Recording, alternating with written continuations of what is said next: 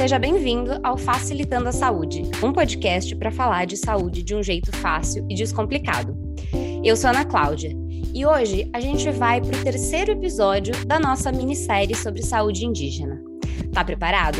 Então vem comigo que vai ser fácil.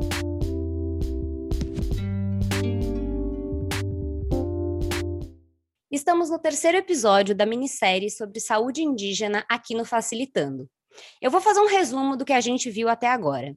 A FUNAI é responsável por garantir os direitos dos povos indígenas no país. A CESAI é a secretaria dentro do Ministério da Saúde que coordena as ações de saúde indígena aqui no Brasil. São mais de 300 etnias, cada uma tem a sua cultura, seus hábitos, crenças e também cuidados e tratamentos de saúde, na maioria obtidos através de curandeiras e de remédios que vêm da natureza. Falar de saúde indígena é falar de saúdes, no plural. Cada território indígena no país tem seus distritos de saúde. A gestão é descentralizada e sempre existe um conselho local. Mas no oeste do estado do Amazonas existem povos isolados. A região se chama Vale do Javari. Ali vivem grupos indígenas que não têm contato com a sociedade que a gente vive, a nossa cultura, os nossos hábitos e também a saúde que conhecemos. Essa sociedade a gente chama de sociedade dominante. Até agora, o Facilitando entendeu o papel da CESAI, das equipes de saúde indígena, mas hoje a gente vai para as origens. Hoje a gente recebe o Beto Marubo, que é membro da organização representativa dos povos indígenas da terra do Vale do Javari, para contar como se organizam esses povos, que vai ser o retrato mais próximo do que a gente teria da saúde nessa terra tupiniquim antes da invasão em 1500. Beto, seja bem-vindo ao Facilitando. Conta para a gente um pouquinho mais sobre você.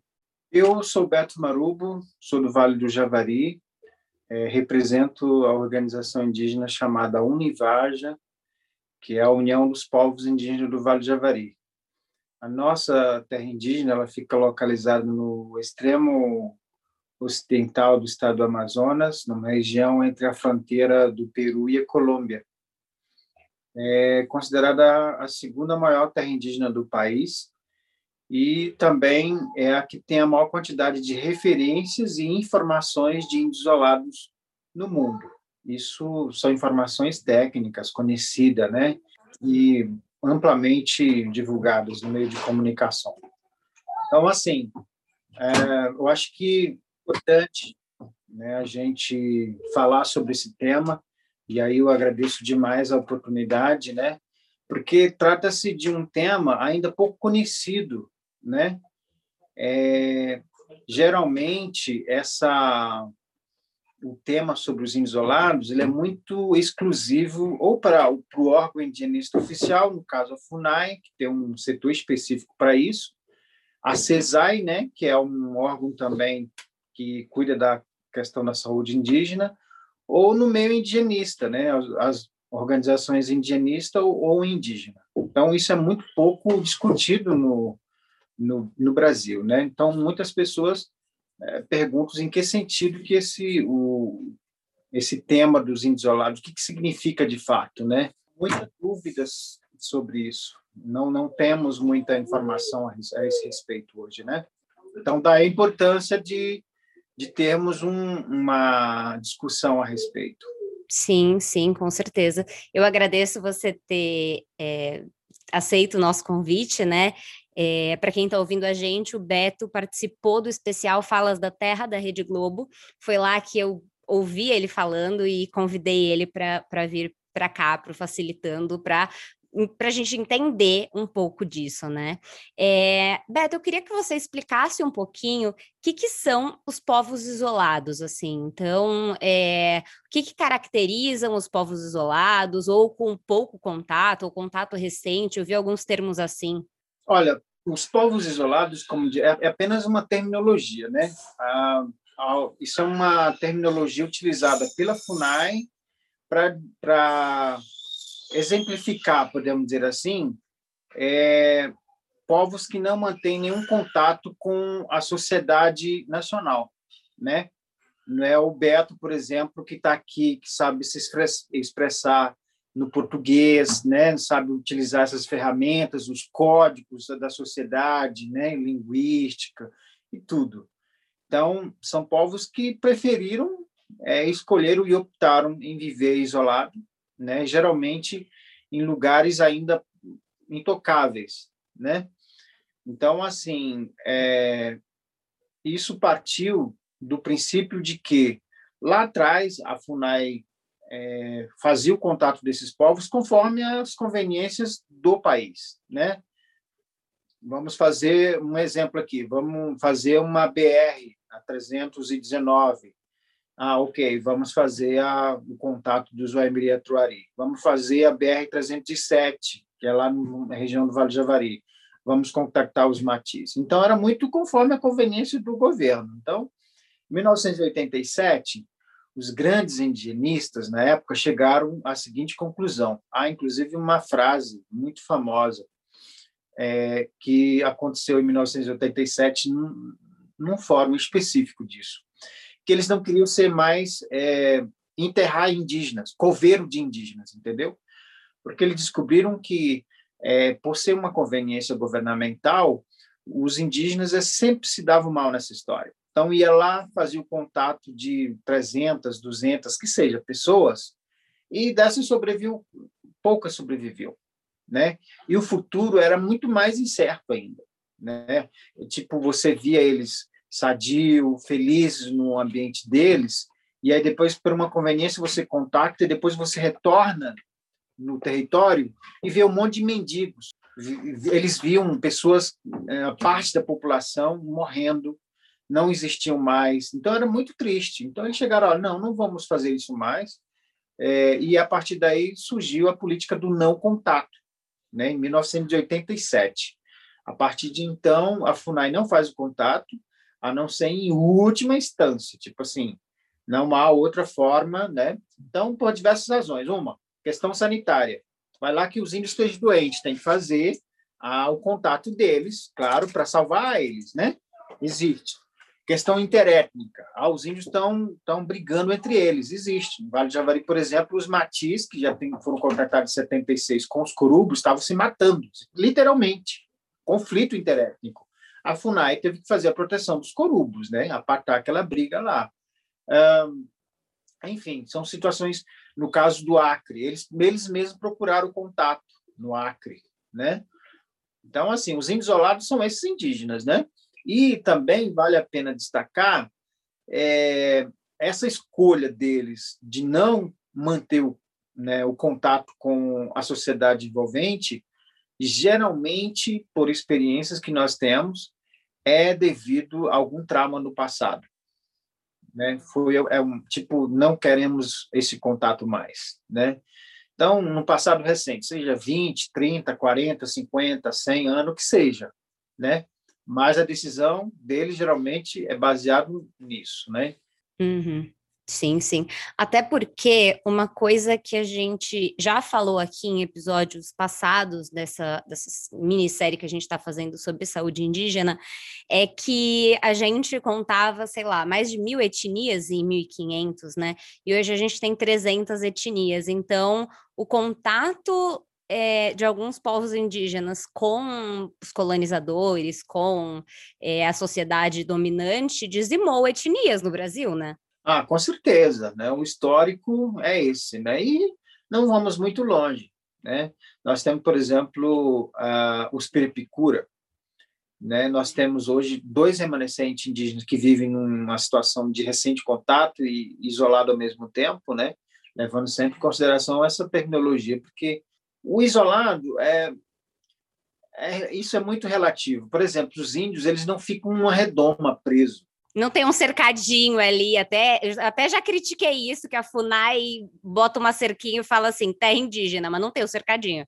É, não, porque dá a ideia que isso, né? Eu já vi né, nas lives do presidente da República ele falando, não, ninguém quer que os índios fiquem lá isolados, não, numa redoma, não é, não é isso. Então, é, lá na, na, minha terra, o Vale do Javari, além dos isolados, ela é habitada por mais sete povos, dentre os quais os recém-contactados, que é outra terminologia, recém-contactado já diz tudo, né?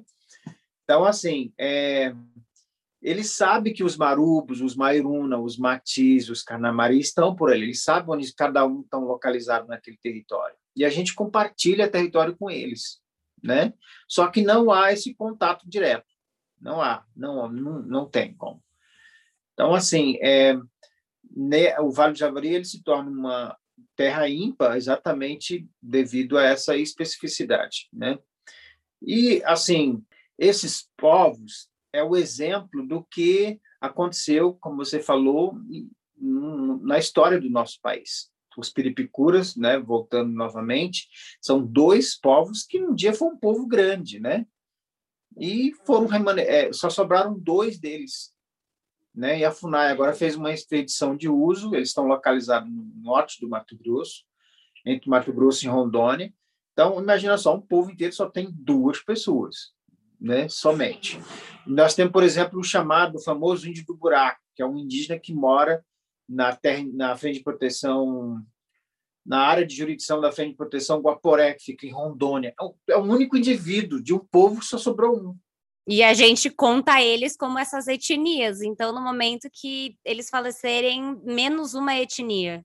Isso, né? Nós, nós é, foi publicado amplamente divulgado pelas organizações indigenistas a morte é, de um, um ancião Juma, o único Juma de um povo, né, que foi é, a Covid, né, ele foi morto, é, morreu, foi óbito pela, pela doença, né, da Covid.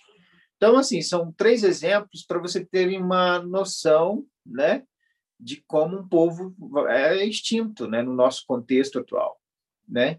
Então, é como você falou, lá em 1500 tinha N povos e hoje nós temos só essa quantidade. E isso é muito triste, né? A gente já falou em outros episódios é, sobre como que falar sobre saúde indígena é falar sobre demarcação de território, é falar sobre terra, é falar sobre ambiente, enfim, sobre tudo isso, né? Porque tá tudo interligado, assim, eu, eu reforço isso novamente com você, porque muitas vezes as pessoas, e aí, assim, eu digo as pessoas que não conhecem mesmo o tema, né? Que acham que, que indígena é aquela imagem que aparece no, no Google quando a gente procura assim, índio, que é até um termo errado, né?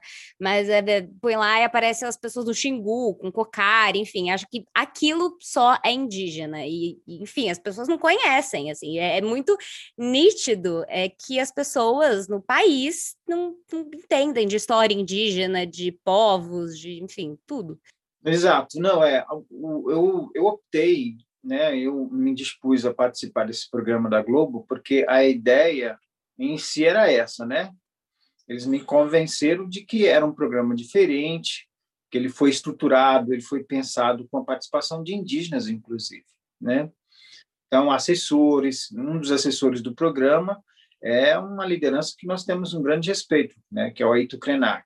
É, e assim, e aí a gente aceitou, né? Muitos parentes aceitaram devido a essa o que é inédito, né? Na grande mídia nós nunca vimos e pelo espaço também, né? Então assim, a ideia era dizer para a sociedade, né, que os povos indígenas não são iguais, não é aquela coisa em bloco, né?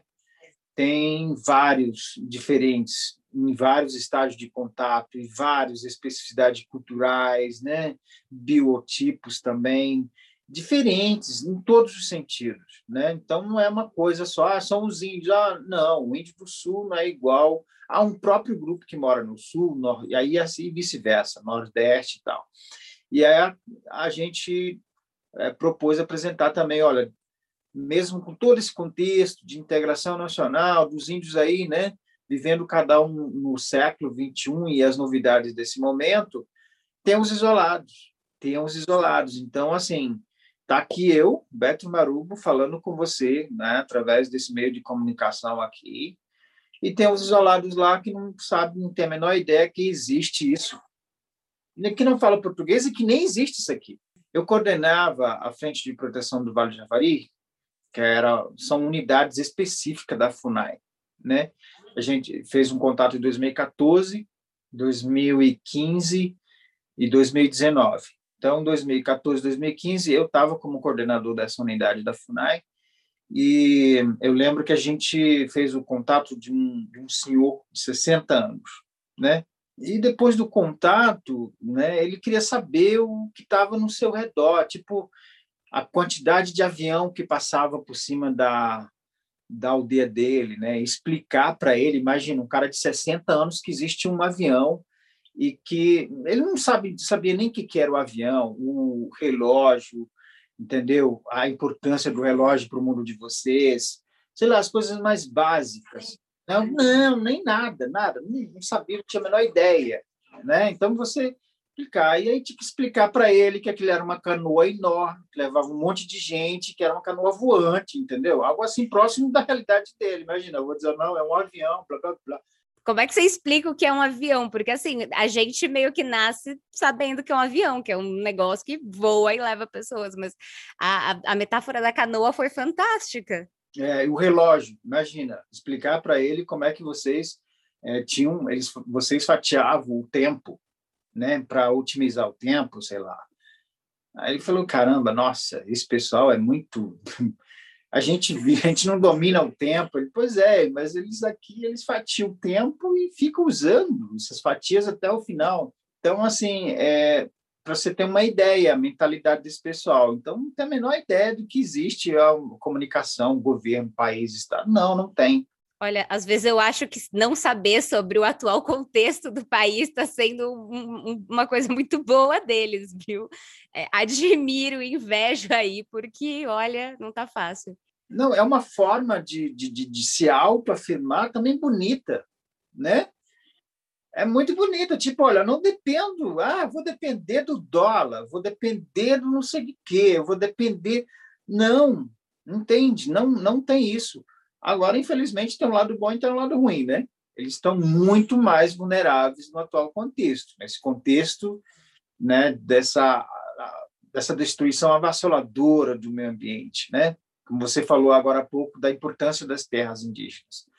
A nossa relação da, com a terra é totalmente diferente da de vocês. Vocês têm uma relação da terra muito é, com um pensamento mercantilista, né?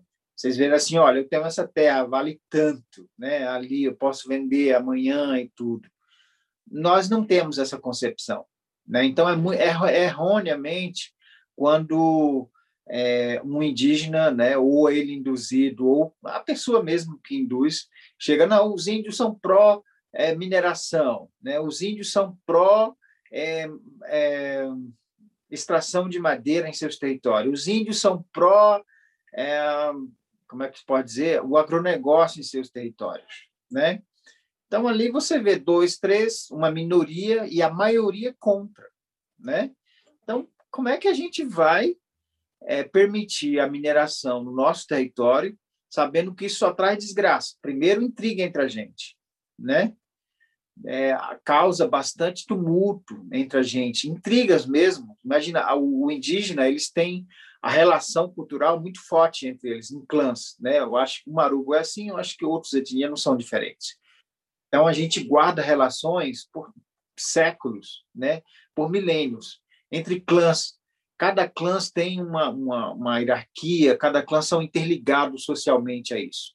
Aí, imagina só, lá pelas tantas tem um cara ali que tem é, uma grana mais do que o outro ou seja, ele tem mais poder do que você, tal, ou, ou tudo que o dinheiro traz, né? A desunião, a discórdia, a ganância e por aí vai. E isso é benéfico para, para os povos? Não concordo com isso. Além do fato de que o Brasil não tem, não tem tecnologia ainda, né? É, capaz de fazer a extração do minério sem destruir o meio ambiente. Não temos hoje, né? E não há compromisso também, né? Nós temos aí o exemplo do Brumadinho, né? Imagina a gente ter, é, saber que vai destruir nossas florestas e a gente está ali tirando madeira para nos destruir nós mesmos, entendeu? Então não tem lógica isso. Isso não convence as pessoas, porque essa é a retórica né, do convencimento. Dizer, olha, sociedade brasileira e vocês índios, vocês podem ganhar com isso.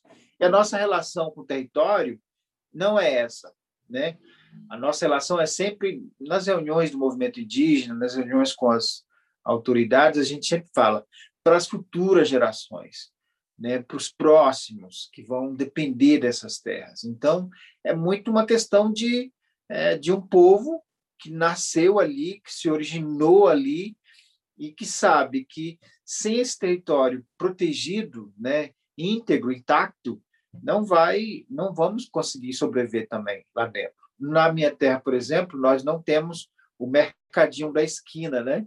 Você vai ali no mercadinho da esquina, você compra o frango, a carne do boi de vocês, né? Tem ali, você compra tudo que você tem aí na esquina. O açúcar que seja. Nós não. Se não tivermos a caça, a pesca, a gente vai passar fome. Para você ter uma ideia, para chegar à aldeia da minha família, gasta-se até 10 dias, dependendo do nível das águas. Mas numa área enorme, né? O Vale do Javari é a segunda maior do país. Isso de barco, só se chega de barco. Só de barco, é a Amazônia, né? As estradas da Amazônia é barco, é rio mesmo. Então, assim, é só um exemplo do quanto é importante esse ecossistema, né? Essas terras protegidas e que devem ser protegidas para a sobrevivência desses povos, né? Imagina os marubos, mais de 100 anos de contato, eles dependem desse território dessa, nessas condições. Quem dirá os isolados? E o Marubo já tem acesso. Eu falo Marubo porque, além do Marubo, tem mais seis grupos já que né, com, tem vários é, anos de contato. Mas a gente já tem acesso a, a, esses programas sociais, né? Bolsa Família, Auxílio Maternidade, ah, sei lá, esses programas de inclusão social, né? Que era inclusão, agora estão acabando com esses programas, né? E é, errados ou não, isso tem gerado renda nessas populações lá, né? É, não vou entrar no mérito disso ser certo, porque a maioria desses programas foram criados para pessoas pobres nos centros urbanos ou regiões do Nordeste. Não é o caso da Amazônia, os índios né, são tratados nesse programa como pobretão e tal. Né? E lá, não, a gente tem carne de caça, a gente tem peixe, numa região bastante rica com a biodiversidade que nos mantém. Né? nós estamos morrendo de fome, né? Nós estamos debaixo de uma ponte no grande centro? Não. Mas o programa é para ter esse tipo de gente, esse tipo de público. E como vocês não têm um, um, um, trabalho CLT, assinado em carteira, remunerado, vocês vivem do que a terra dá para vocês, é como se vocês precisassem de, de um auxílio. Isso é, mais ou menos, né? É, e aí, assim, por mais, sem não entrar, né, não entrando no mérito da, da importância desse programa, com certeza foi importante para muitas populações do nosso país, mas gera outros problemas, né? Por exemplo, o indígena ele não, não precisa, não tem onde gastar esse dinheiro lá na terra dele, lá na minha região, no caso, especificamente. Ele vai é, ou compra supérfluos, né, na cidade, e aí tem um problema da saúde.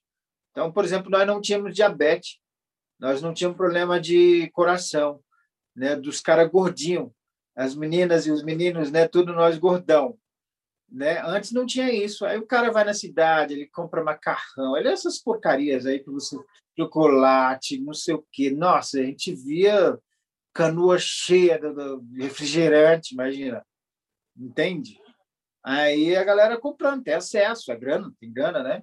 Ou então ele compra uma casinha na cidade. Aí aquela casinha lá serve para para o tio, para o primo, para a família que vai para lá. E Canafé, alguns não voltam mais, entendeu? Então, esses programas causaram esses, essas questões em várias terras indígenas, de Javari exceção. Sim, é, e, e, isso causa problemas, assim, né? É, você, você falou dos 10 dias de barco, qual que é a cidade mais próxima, assim? Se tem, a, se precisa ir para uma cidade, qual que é a cidade mais próxima? A cidade mais próxima é Atalá do Norte, é um município ah, nessa região do Alto Solimões, né? Faz parte da região do Alto Solimões.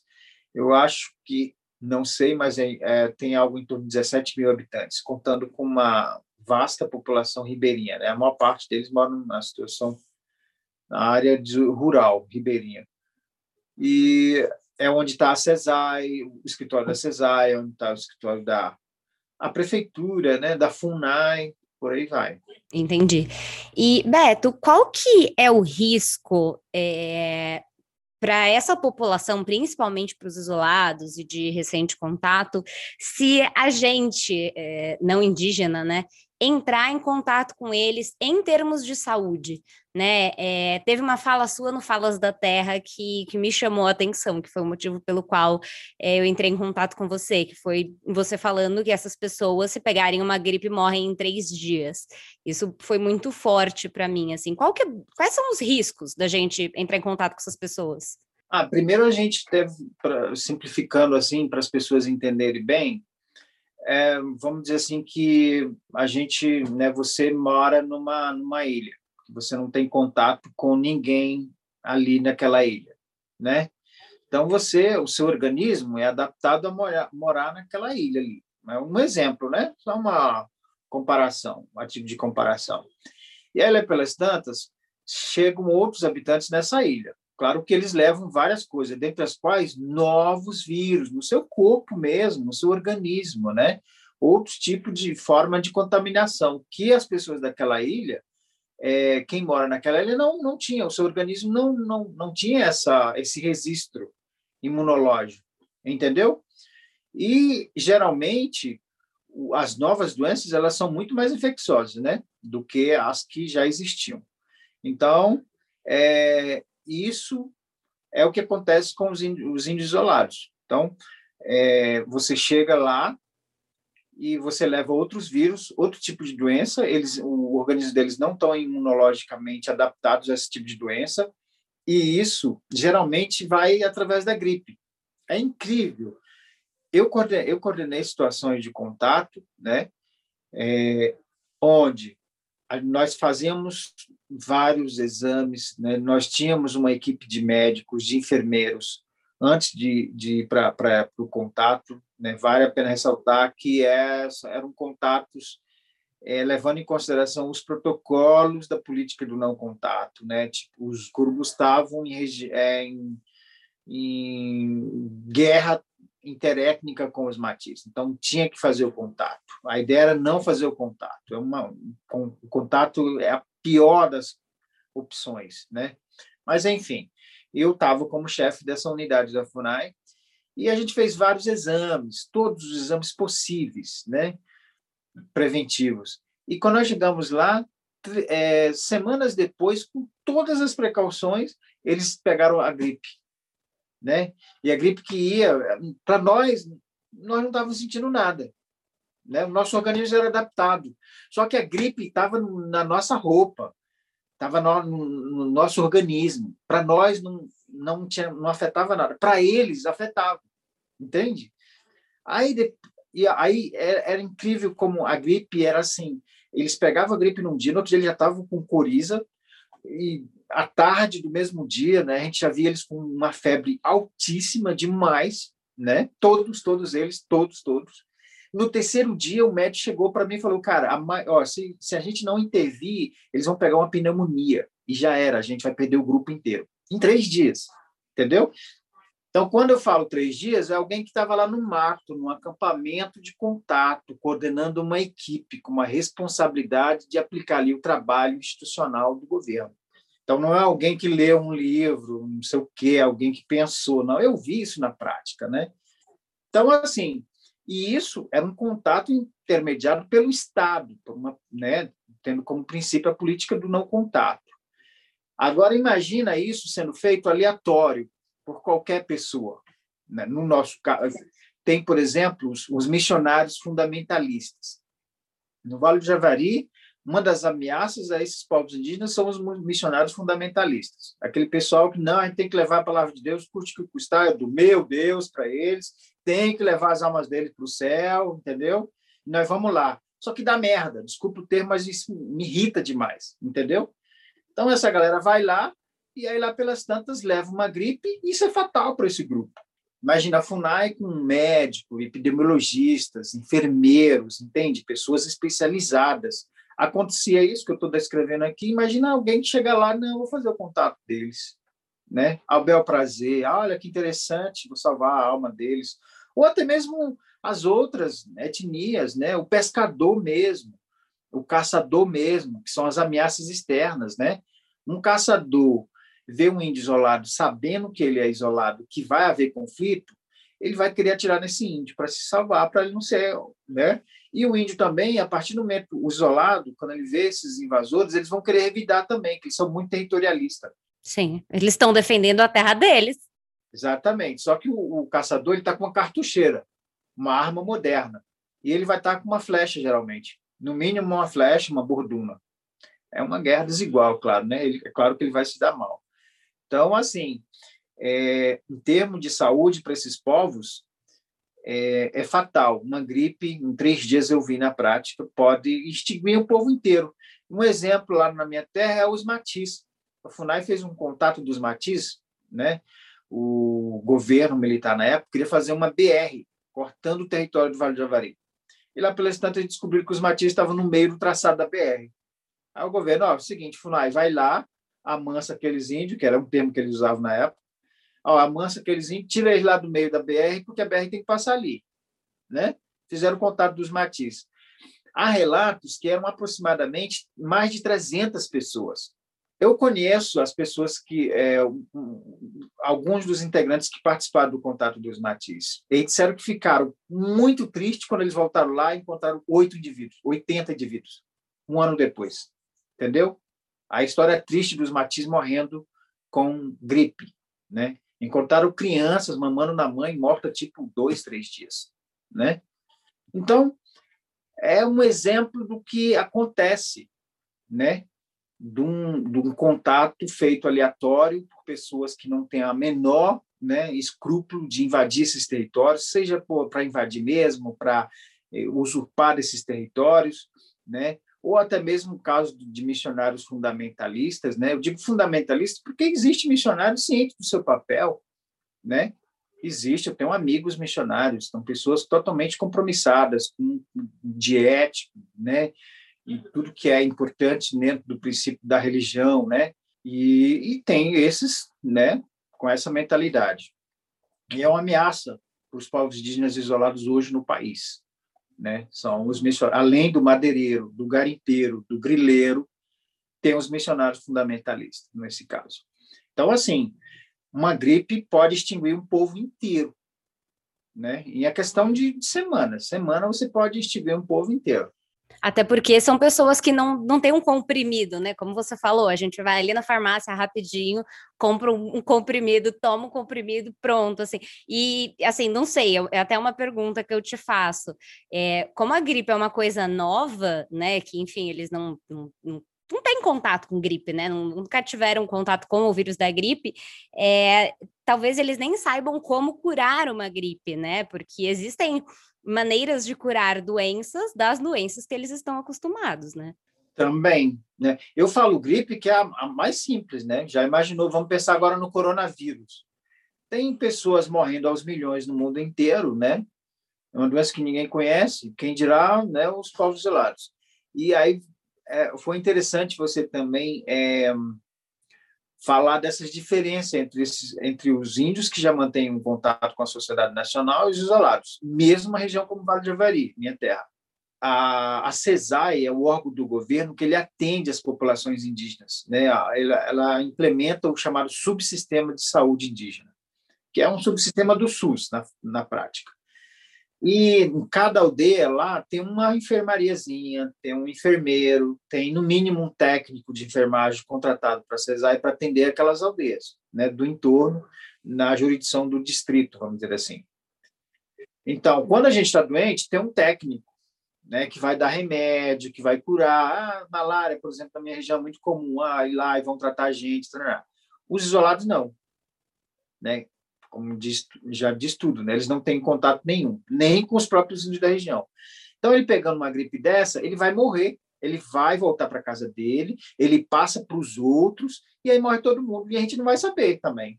Sim, porque eles são isolados e vocês não, não têm um, um telefone que, que manda uma mensagem e fala, e aí, como é que tá aí, né? Esse é o grande receio nosso, que compartilhamos território com eles.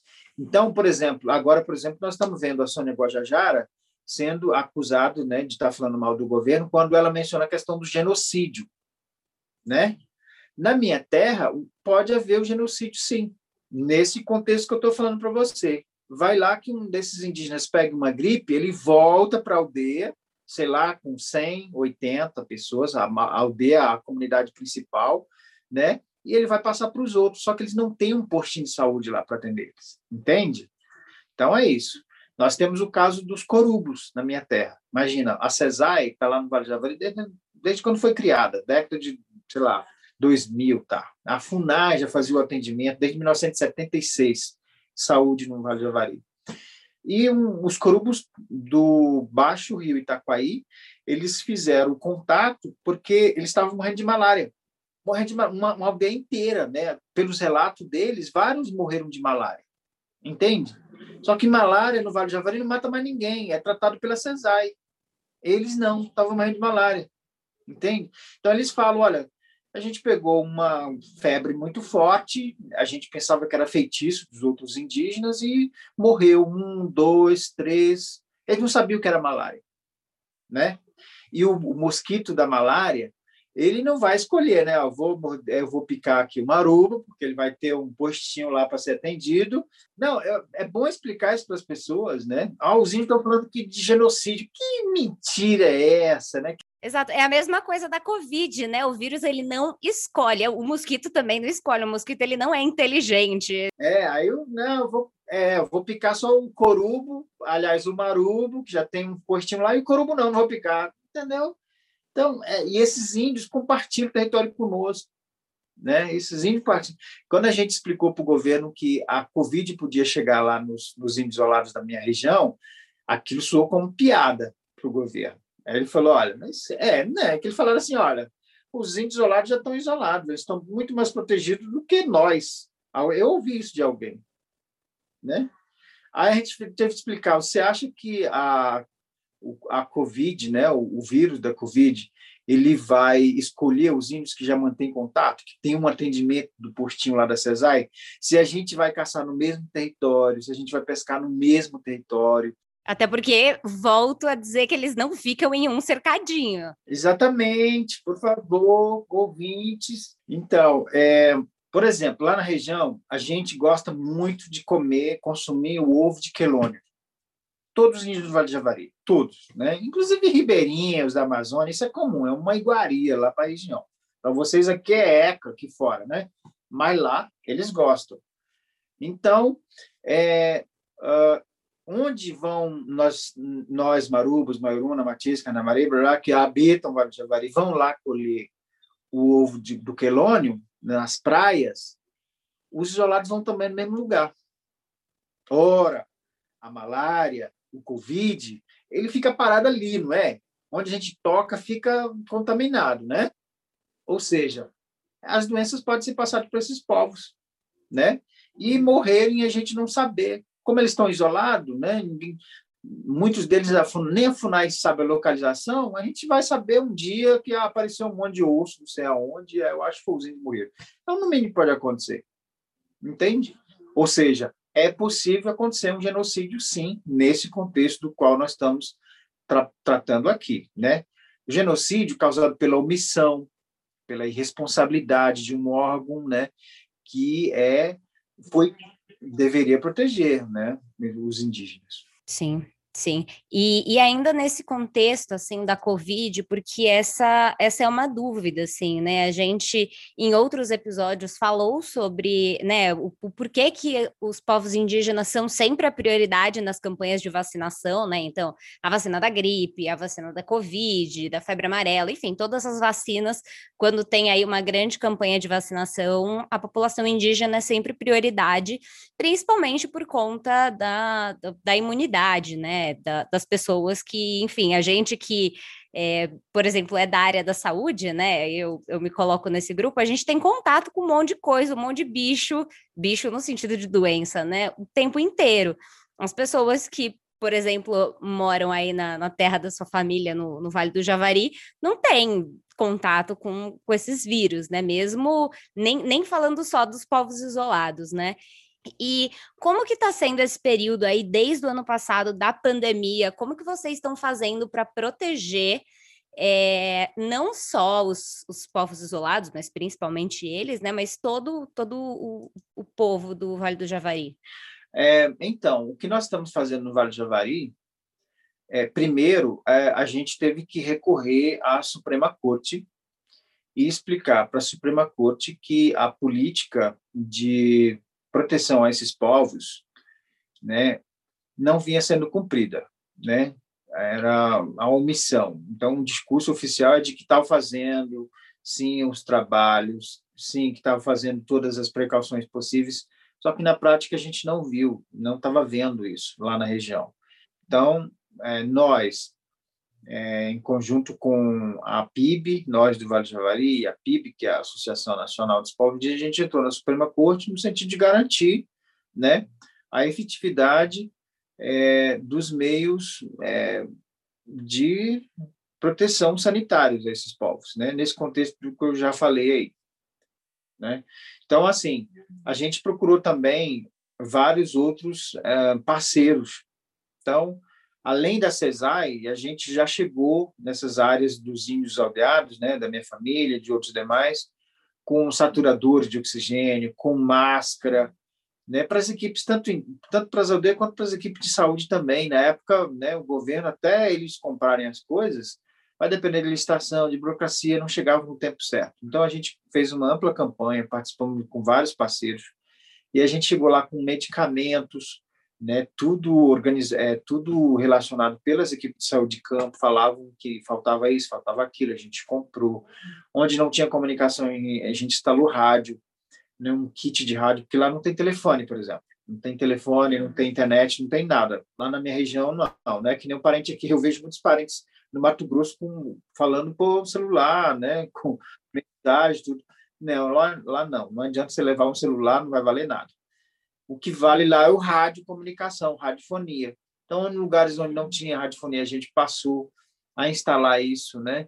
Então, a gente comprou, a gente teve que comprar vários materiais de uso nas aldeias que para eles não virem para cidades.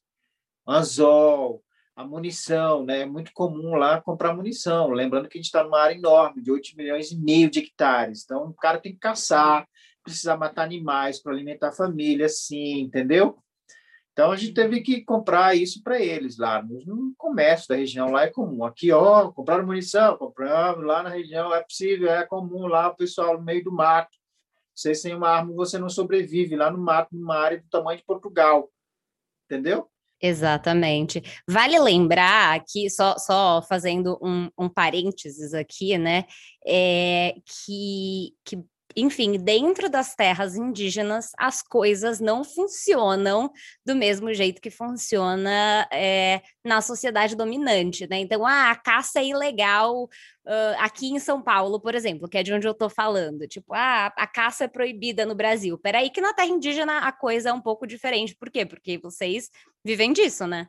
Claro, lá, como eu falei, nós não temos o, o mercadinho da esquina. Uhum. Ninguém vai ser preso porque caçou uma onça, sei lá, um negócio assim, não. Não, não, não. Vale a pena lembrar também que é, eu estou falando do Vale do Javari, né? É uma área, é a segunda maior do país, do tamanho equivalente ao território de Portugal. Então, é uma área enorme. Então, e lá, a própria lei diz que os índios têm usufruto de viver conforme seus usos e costumes no interior dessas terras. Então, a gente não, não, não mata caça para vender, não existe isso lá para gente. Só estou pontuando isso aqui porque vai que alguém fala: Meu Deus, mas estão caçando e é caçando. Não, gente, para, não problematiza, porque, né, só, só para só fazer esse parênteses aqui, porque é, às vezes a gente acha que tem coisas que são óbvias, mas até o óbvio hoje em dia a gente tem explicado, né? Então. No atual contexto, isso é fundamental. exato, exato, exato. Mas, mas enfim, você estava falando da, da compra de munição, da compra, vocês se abasteceram ali para não precisar ir para a cidade. Isso, é, para eles não irem para a cidade. Foi uma forma da gente conter por um tempo. Mas, assim, falta muita coisa ainda, né? O próprio Supremo, ele vem, é, vem tomando algumas decisões importantes, mas a questão das barreiras sanitárias nunca foi implementada de fato, né? Ah, qual é a ideia das barreiras sanitárias? eram que houvesse pontos onde existe, onde teria uma equipe de saúde para fazer o controle e monitoramento, né, é, de quem entrasse e saísse por aquela região, da, dessa região, é, onde é, houvesse a, a, é, a imunização das pessoas que trabalham, né? Porque tem enfermeiro, como eu já falei, tem servidores do Estado, né? Tem servidores de segurança pública, tipo a Força Nacional, estão numa das bases da FUNAI lá na minha região. São pessoas que vêm do Sul, do Nordeste, de várias regiões do país, né? Então, a gente pediu que eles também fossem imunizados, né? Porque não adianta imunizar né, os índios se não fosse imunizado quem vai para lá, óbvio. Então, assim, isso ainda não foi implementado, isso vem sendo feito, assim como diz na região lá, nas coxas, né? Faz o conto para dizer que está sendo cumprido. E aí são vários fatores também, a gente pondera isso, né? dentre os quais a FUNAI, que é o órgão indianista, não tem servidores suficientes para fazer o trabalho que deveria, né? um descaso não somente desse governo, como de vários governos anteriores, nunca foi prioridade. Então, o quadro de servidores da FUNAI é muito ínfimo para a demanda dela, né? Da instituição.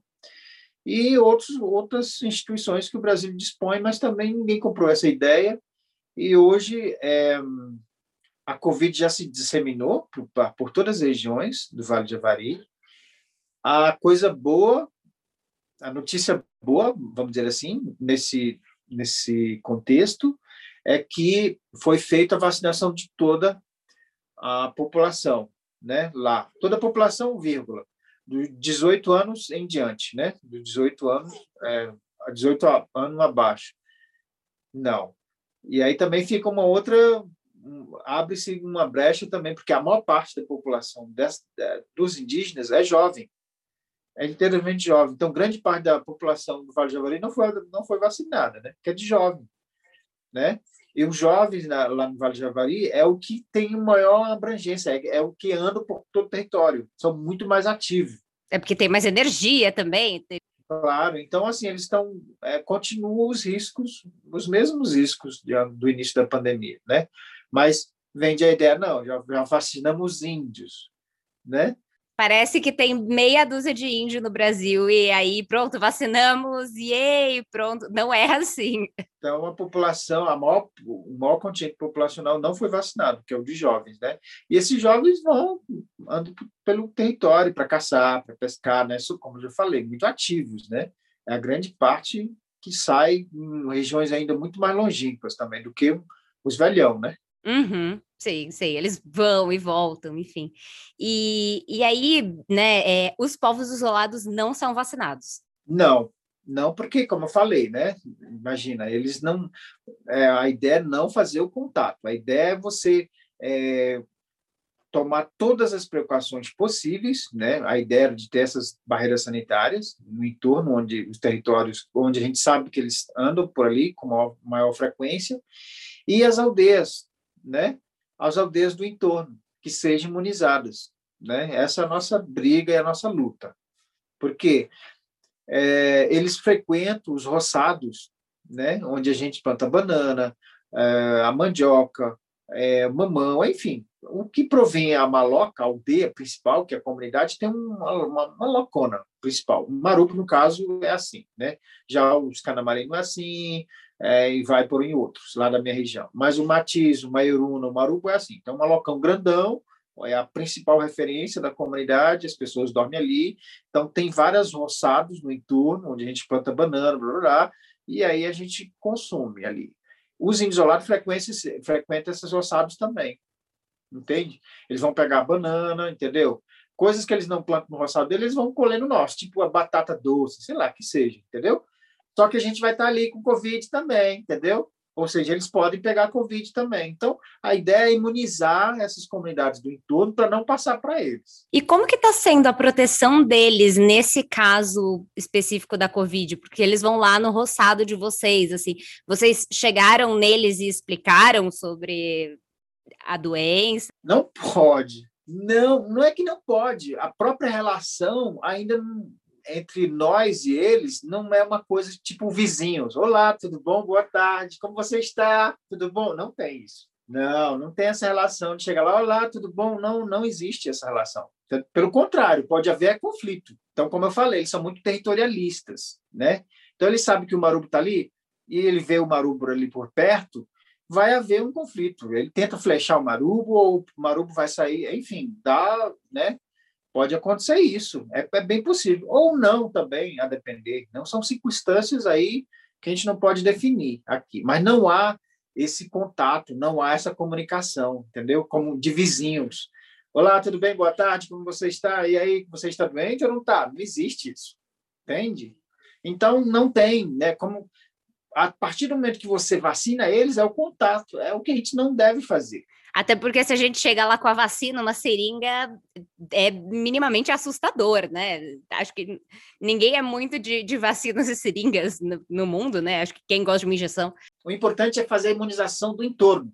Todos, todos do entorno ali. Tanto o pessoal que trabalha conosco, como também os que habitam ali. Né? E proteger o território. Essa é uma ameaça que até hoje não deram, né? Eles vêm sendo vulneráveis além da pandemia, da questão do coronavírus, tem também o aumento exponencial assim das invasões. Então, são quadrilhas especializadas em caças, em pesca que vêm saqueando esse território, né, principalmente em plena pandemia, né, onde a FUNAI é, capengas, então a FUNAI não tem condição de fazer o trabalho dela, o Estado não se interessa por isso também, né?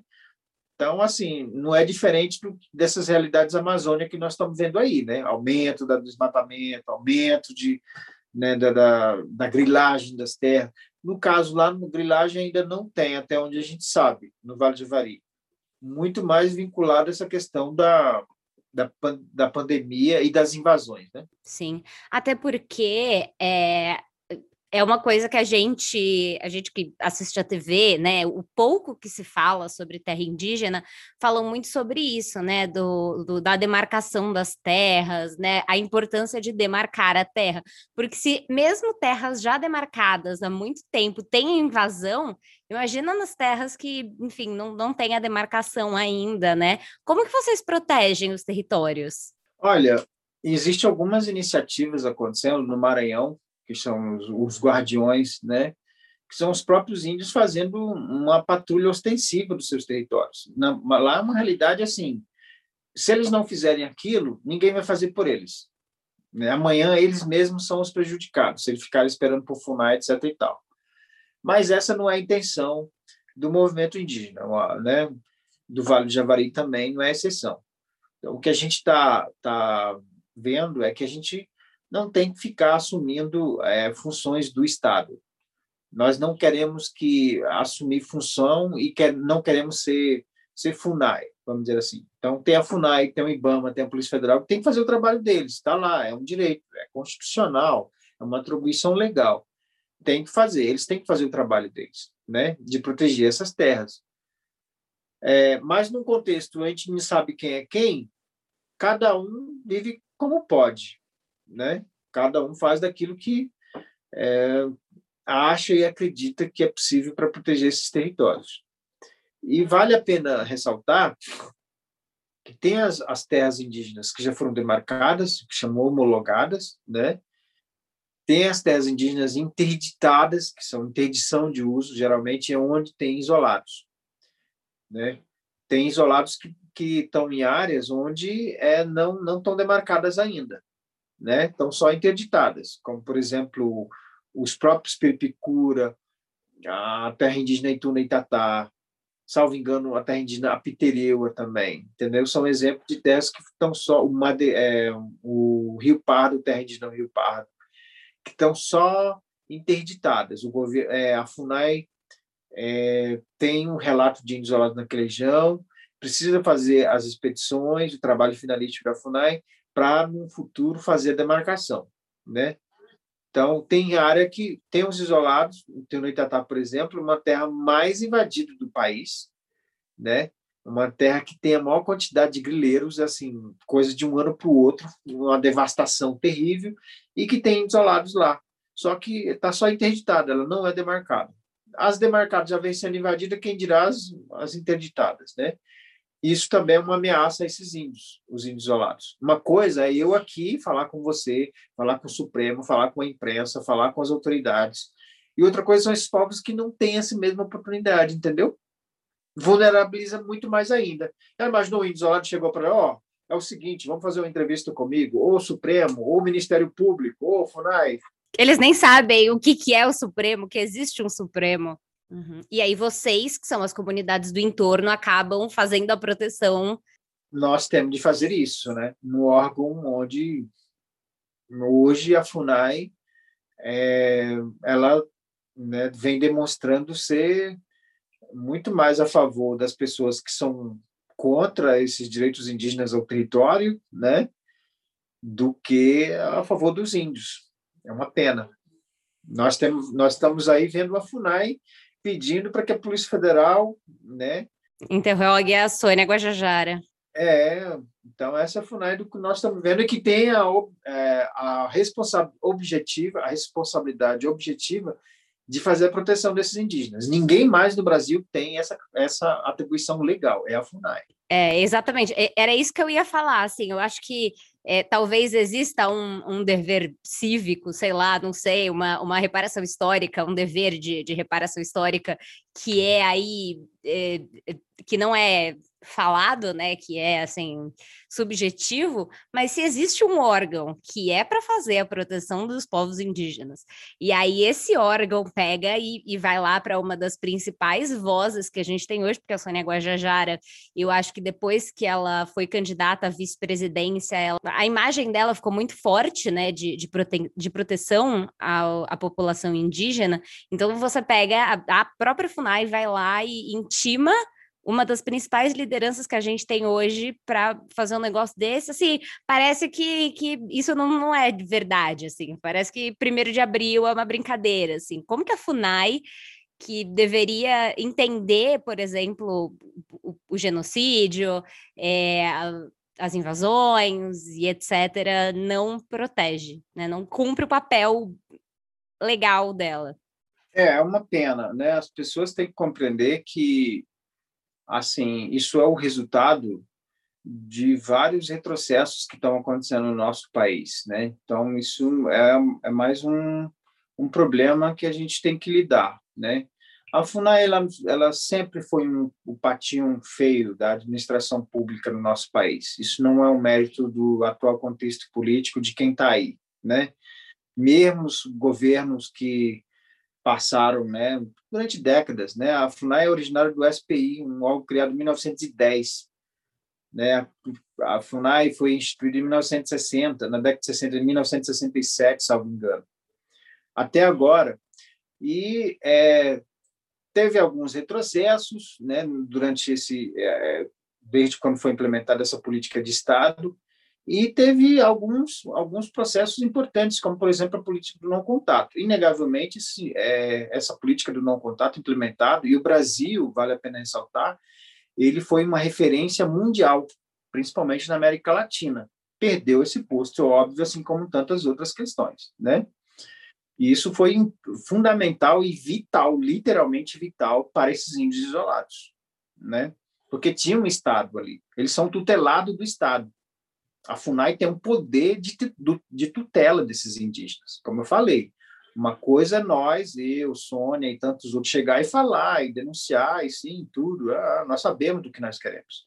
E outras coisas são eles, né? Então, precisa de uma atuação do Estado, precisa da proteção do Estado. E, assim, a FUNAI, ela não foi, ela foi instituída, primeiro, como órgão indianista federal, né? Para é, cuidar das, das questões indígenas, dentre as quais os direitos indígenas, e aplicar a política indigenista no país. Então, a partir do momento que a FUNAI chega aí, olha, Polícia Federal, você tem que intimar essa Índia aí, porque ela está falando mal do governo, isso é totalmente desconexo, além da, da de vários parâmetros né, da lei de direitos humanos, né, do nosso país, direito à livre expressão, não importa, nós estamos num país democrático, né? Além de ser totalmente algo assim. E também demonstra que é, o loteamento dos órgãos do governo, que não é só a FUNAI, né? Nós estamos vendo isso com todos os órgãos do governo, do Supremo, ah, sei lá. Ao Ministério da Saúde, enfim. Todos os órgãos. São os loteamentos né, ideológicos dos órgãos né, em prol de uma causa né, que não faz tanto sentido.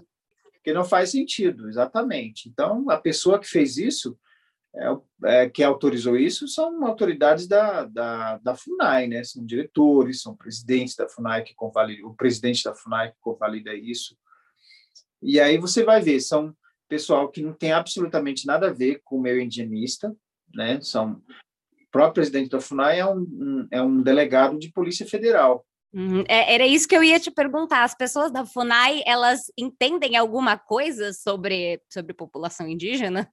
É, os diretores são também policiais federais e outros, né, tinha, até bem pouco tempo, tinha inclusive um missionário que coordenava o setor de isolados. Mas, assim, a FUNAI é, não é só composta por esse pessoal, é pena que é eles que mandam, né?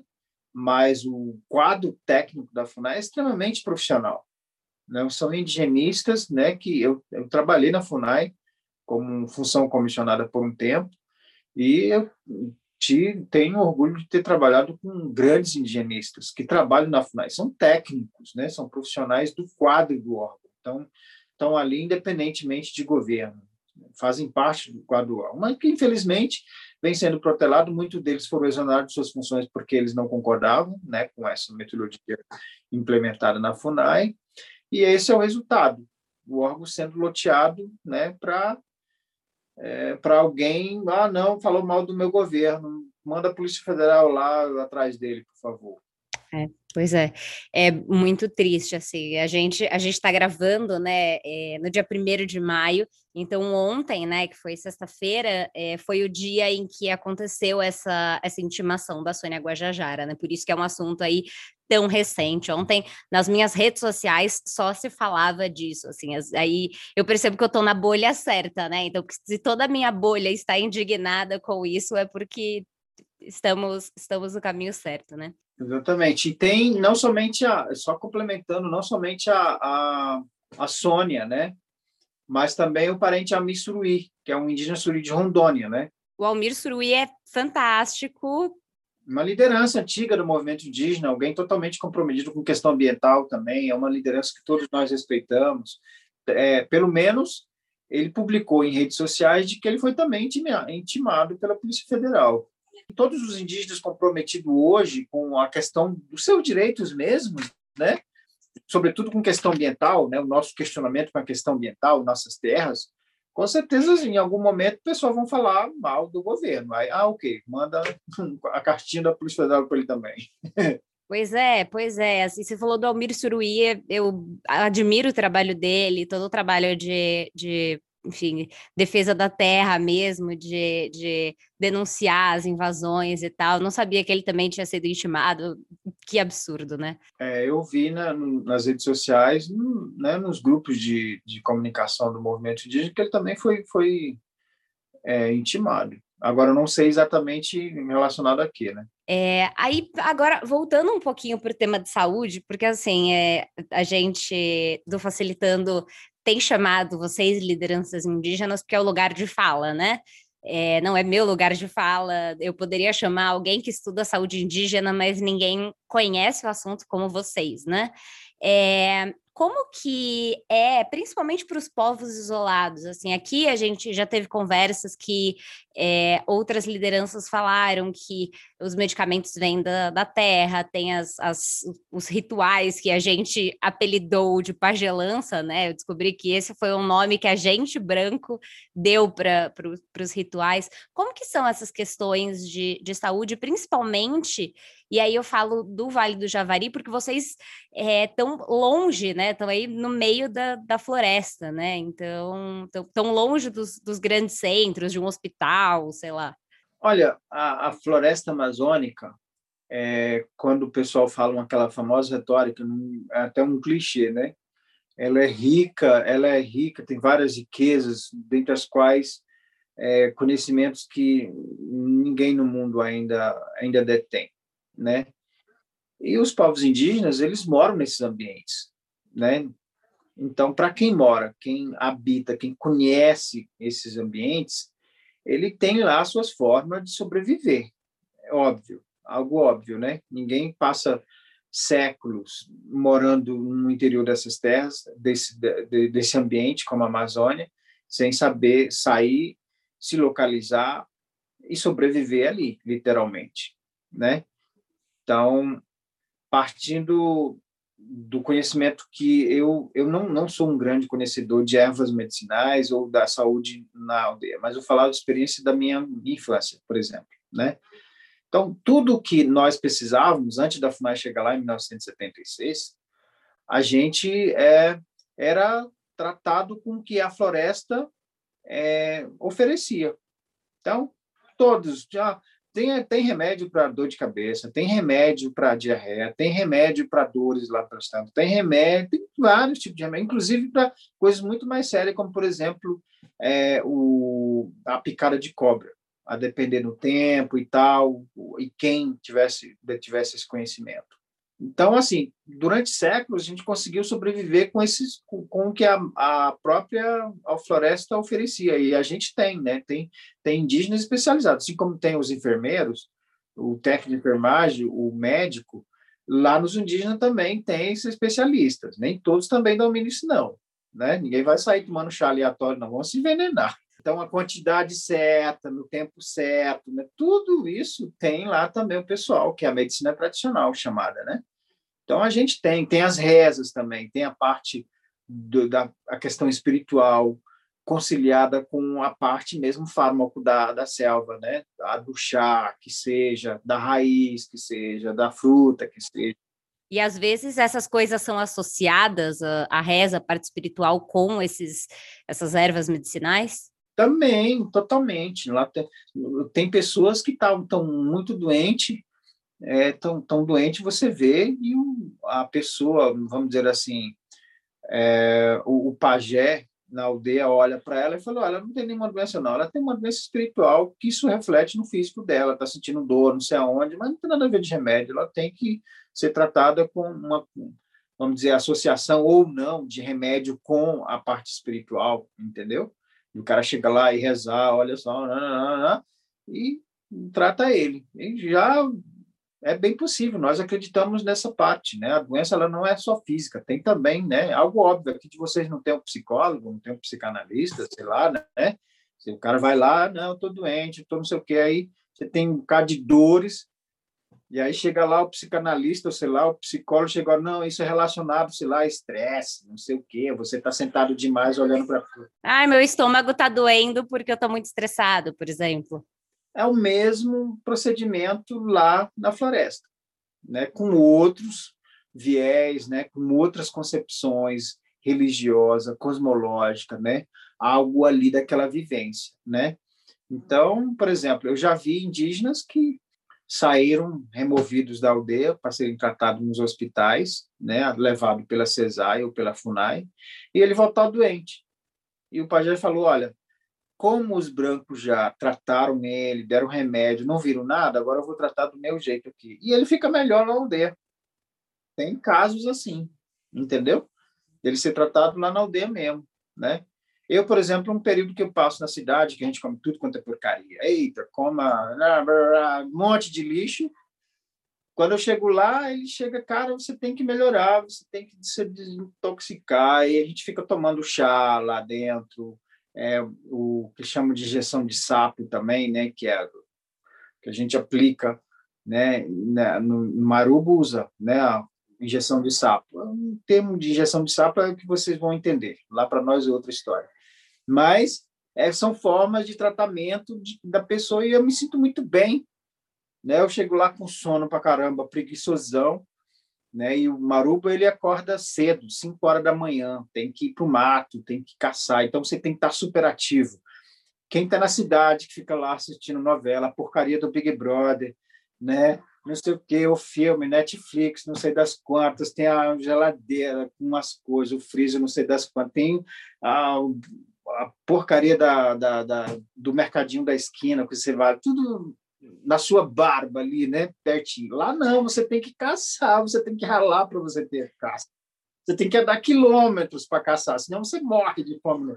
Imagina você também, né? Só você chegar lá e ver a caça, ah, que interessante, me mata, eu estou aqui para você. Ah, não é assim também. Não, assim, eu nunca cacei, mas eu imagino que seja desse jeito, né?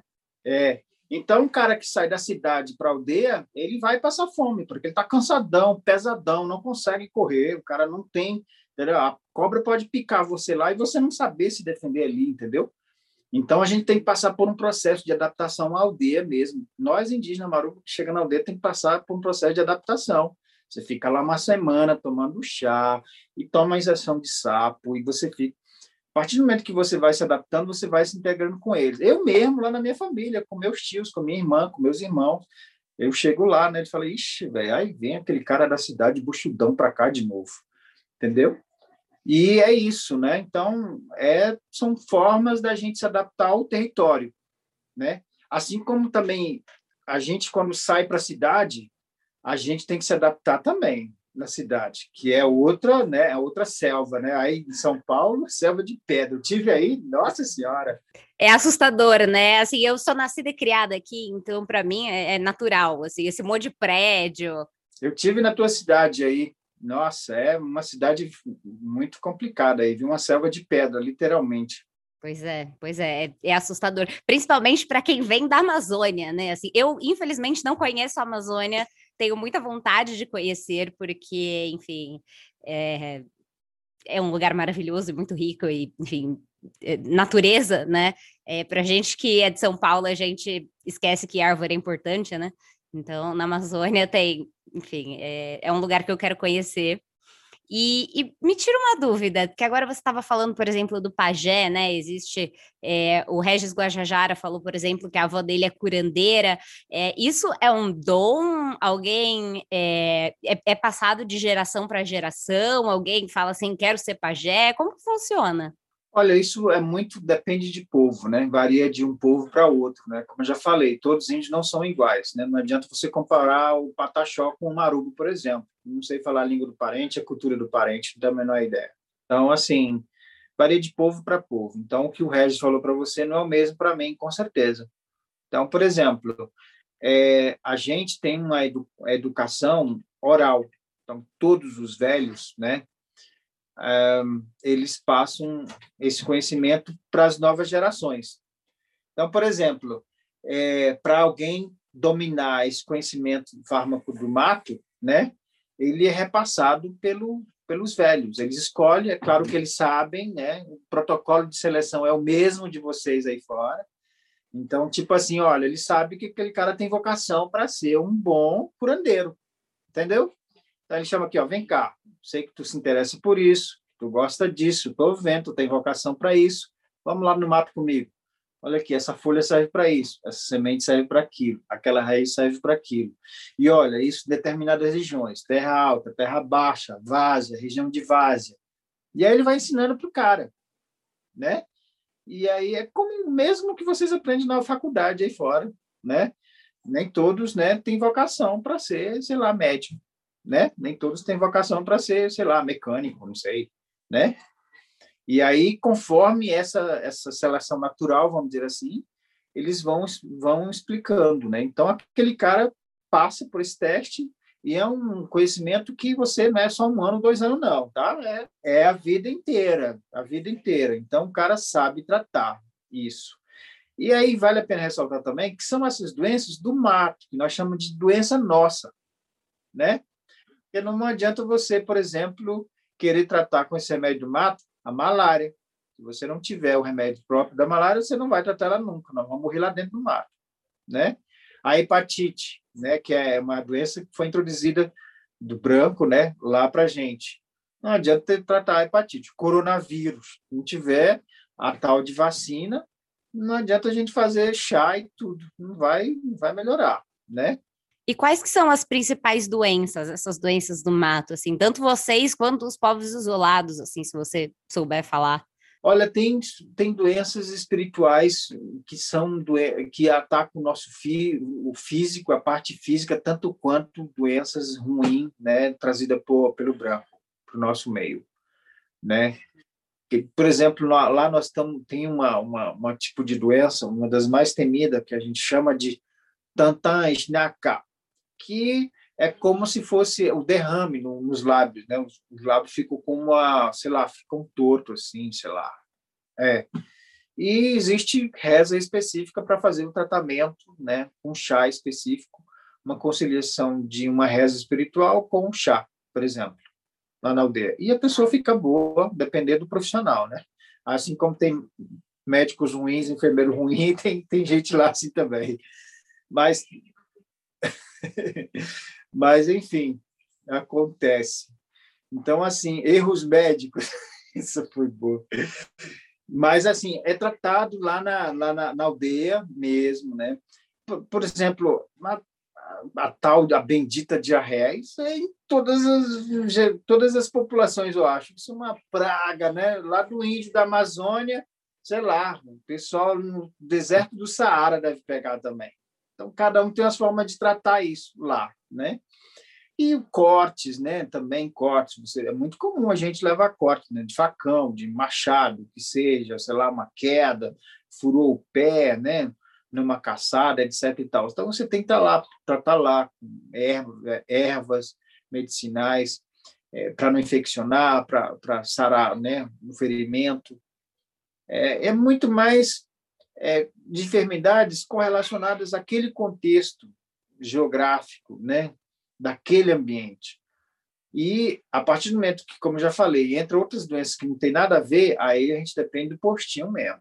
Né? Vai lá no postinho e, e, e trata. Agora, tem um lado bom e tem um lado ruim. Então, se antes o cara tinha entrado no mato atrás de uma, uma folha para fazer o chá, né? E é muito chato. Aí ele falou: para que, que eu vou atrás de folha? Se lá, na, lá no postinho lá tem uma de pirona, eu chego lá, só pego a enfermeira me dá. Entendeu?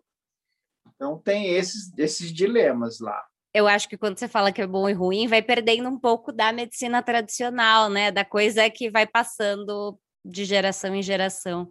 Exatamente. Então, por exemplo, tem muitos jovens com 16, 17 anos que ele prefere atrás, ele prefere ir atrás da, da, do remédio do posto, né? Uhum, porque resolve mais rápido, talvez, né? E, e, e, uma pergunta assim que, que, que ocorreu para a gente, né? Principalmente pensando nos povos, nos povos isolados, né? Você falou que eles nem sabem assim de coisas que a gente tem, tipo celular, computador, etc. É, lá, lá vocês têm o, o, rádio, né? Mas vocês sentem falta? Você percebe que as pessoas é, sentem falta de coisas que a gente tem aqui ou vive-se muito bem do jeito que se vive e se vivia desde antes da, da, da modernidade, da tecnologia? É, os índios eles não estão totalmente desconexos desse mundo aqui fora, né? Eu tenho um celular e eu chegando lá na aldeia, eu coloco lá num gerador de energia solar ou mecânico e ouço lá minha música do Bob Marley, lá no mato, no Vale do Javari, na minha aldeia. Aham, uhum, sim, sim. A gente já falou sobre isso aqui, que tá tudo bem é, índio ter, ter, telefone, ter, computador, a gente já desconstruiu isso aqui no Facilitando. Vale a pena sempre trabalhar isso, né? Porque a ideia que se tem é que o índio ele tem que pegar uma peninha atrás. Exato, usar um cocar. Nossa, eu acho muito ridículo o dia do índio, onde as, as professoras, vamos usar, porque assim usa a porra de uma pena, das coisas, se pinta no rosto. Eu não preciso usar o trambolho na, na minha cabeça para me dizer que eu sou índio. Entende? Então, assim, e as pessoas têm que compreender isso. Ah, não, porque ele usa um celular, ele é menos índio, ele não é mais índio. Não existe isso, é uma visão patética, preconceituosa, né, a respeito disso. Agora, o chinês que vem da China chega, ele é brasileiro, agora ele não é mais chinês. Né? O americano é mais americano, ele chegou no Brasil agora. É, eu que tenho um celular chinês sou menos brasileira do que, do que, sei lá, alguém que não tem um celular chinês, não sei. Não, alguém que é com carazinha, né?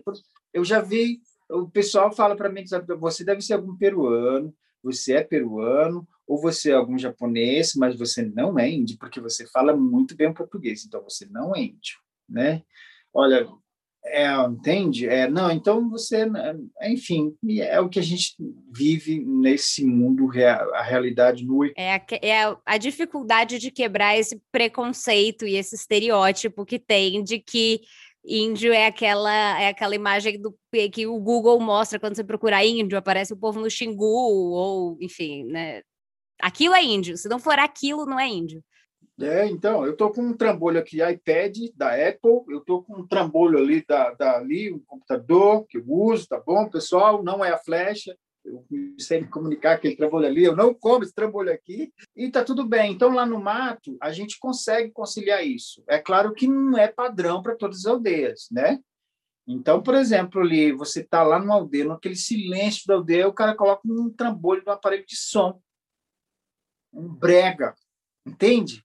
Aí é claro que há problemas. O chefe da aldeia, o representante, as autoridades indígenas lá falam: olha, eu quero que você desligue isso aí porque você está me incomodando, né? Então, tipo, passei aqui. É, então, por favor, desliga esse trambolho e tudo. Então, tem que essas coisas que a gente não gosta e é questão de convivência, né? Então, é, e tem aldeias que não tem nada disso, prefiro, eles preferem não ter, né? Então, tem aldeia que, olha, beleza, eu sei que tem um celular, eu sei que tem o, o aparelho de som, eu sei que tem todas essas conquilharias de novidade, mas eu prefiro viver no meu do que trazer isso. Tem também, lá no Vale de Javari, né? Então, você vê um carinha lá a novela da Globo, o Big Brother, lá no meio da Amazônia, com um motorzinho gerador lá, ele deu a vida para comprar aquela, aquela gasolina para é, funcionar, e tem um carinha lá que não está nem aí, né, sem televisão e tudo. A minha família, por exemplo, não tem nada de, né? A única coisa que eles compram lá fora, que eles gostam, né?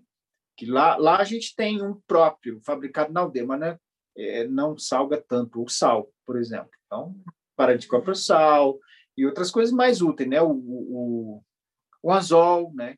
Para pescar, tem muito mais, né? A rede, né? Que nós não é a rede. Então essas coisas mais úteis na aldeia eles compram, né? Mas isso não é padrão. Varia de várias aldeias da minha região também, de povo, para cada povo. Os Canamarilha na minha região, por exemplo, eles gostam muito do forró. Então, você vai chegar na aldeia dele ouvindo forró. É... O brega, né? Na região amazônica, o pessoal gosta de brega. Então, tem grana para comprar, por que não? É, então, e, e, eu acho, acho legal trazer isso, assim, essa pergunta foi mais uma provocação no sentido de que, tipo assim, voltando para aquilo, tá tudo bem você ser indígena e, e, e ter celular, né? No dia 19, o Ricardo Salles colocou lá sobre a tribo do iPhone, né? No, no, no Instagram dele. É, tanto a Manaie quanto o Regis Guajajara falaram para a gente aqui que são da tribo do iPhone e tá tudo bem sobre isso, né? Já, já ironizando. É, e a gente reforça aqui que tá tudo bem e que também tá tudo bem se você não quiser, né? Os povos isolados, eles nem fazem ideia de tudo isso que a gente tem e eles provavelmente vivem muito bem, obrigado, né? a vidinha deles lá. É, Beto, eu queria muito, muito te agradecer, assim, toda a aula que você deu para gente, né? Não só sobre saúde, mas é, vol volto a, a falar para quem está ouvindo a gente que saúde indígena é muito além da saúde que a gente conhece, é muito além de, de médico, de remédio, é, é preservação ambiental, é demarcação de terra. A gente tem trazido isso nos episódios para ficar cada vez mais claro, né? E aí, enfim, passo a palavra para você, se você quiser deixar um recado final, falar alguma coisa, o espaço é seu. Eu, eu quero agradecer primeiramente a oportunidade, né? Para mim é um prazer todos os meios de comunicação, não importa a grande mídia, que nem a Globo lá, através de Falas da Terra, como também as comunicações alternativas é, da gente ter um espaço de explicar, de tentar é, repassar para a comunidade de forma geral, né, para os seus ouvintes e outras pessoas que aleatoriamente possam nos ver, né, a nossa conversa pela internet e saber, né, qual a importância dos índios isolados hoje no nosso país, que nós temos a responsabilidade de protegê-los hoje numa FUNAI Capenga, todos nós temos a responsabilidade de é, proteger eles. São brasileiros, como nós, né? Assim como todos os índios são brasileiros. Eu tenho orgulho de ser brasileiro, né? Ah, porque o índio está lá na terra dele, ele quer ficar isolado. As terras indígenas são é muita terra para pouco índio, né? As terras são as terras indígenas são um principal patrimônio, né? Um principal patrimônio do nosso país, né? Parte dessas terras ainda estão intactas. Num contexto onde o Brasil assume assume compromissos internacionais, né, para a questão de mudanças climáticas, as terras indígenas estão tá aí, é um patrimônio do país, literalmente patrimônio do país. Está lá, é um patrimônio, lá na Secretaria de Patrimônio do Governo Federal, estão lá todas registradas. Né, são patrimônios do Brasil. Né? Então, elas têm que permanecer intactas, os índios têm que contribuir demais, sobretudo com a questão ambiental no nosso país. Né? Não por acaso nós estamos brigando aí olha, proteja as terras indígenas, proteja as terras indígenas, e isso é um patrimônio de todos nós brasileiros. Assim como nós indígenas somos brasileiros, né? Todos nós independentes, assim como tem um negro, né, descendente dos africanos que moram entre a gente, são co-irmãos nossos, os índios também. Né? Muito antes, né, é, de, dos portugueses chegarem, a gente já estava aqui, como foi apresentado no início do programa, né? Eu acho que os, os índios são os, os mais brasileiros os brasileiros, né? Vocês já estavam aqui antes do que chamaram de descobrimento, que não foi descobrimento, foi invasão. Exatamente. Né? Eu descobri que quando os primeiros portugueses chegaram aqui, além de ser a coja, né, todo mundo vieram de algum, porque fizeram alguma besteira lá na Europa e te jogaram para cá. Então, esses são nosso, nossos ancestrais, imagina. Só o que não prestava lá, chegaram aqui. E aí, olha só, por, por décadas, como não havia essa, essa interação de Portugal direto com o Brasil na época, por décadas não se tinha mulheres aqui brancas assim com facilidade. Quem eles recorriam? Eram as Índias. Então, todo mundo é índio no Brasil. No fundo, todo mundo é índio no Brasil. A nossa origem é vinculada aos índios, né? E aí, hoje não, é porque ele é menos índio, entendeu? O ministro, né? Ó, os índios do iPhone, é o que nós temos hoje, para hoje, né? Enfim, dizer a cada um de vocês, né, que nós temos interesse de contribuir, temos de, de, de estar e fazer com que esse país seja grande, né? É isso que nos torna brasileiros, né? Então, essa a minha apresentação final. Perfeito, Beto, muito obrigada. Esse foi mais um episódio do Facilitando a Saúde. Eu tenho certeza que ele te ajudou a descomplicar algum tema ou então a aprender sobre alguma coisa que você nem sabia que era complicado. Toda sexta-feira a gente volta trazendo conteúdos de qualidade para facilitar a sua relação com a sua saúde e também com a doença no momento em que ela aparecer. Você pode falar com a gente através dos endereços que estão aqui na descrição do episódio. Facilitando a Saúde, um podcast para falar de saúde de um jeito fácil e descomplicado. Tá preparado? Então vem comigo que vai ser fácil.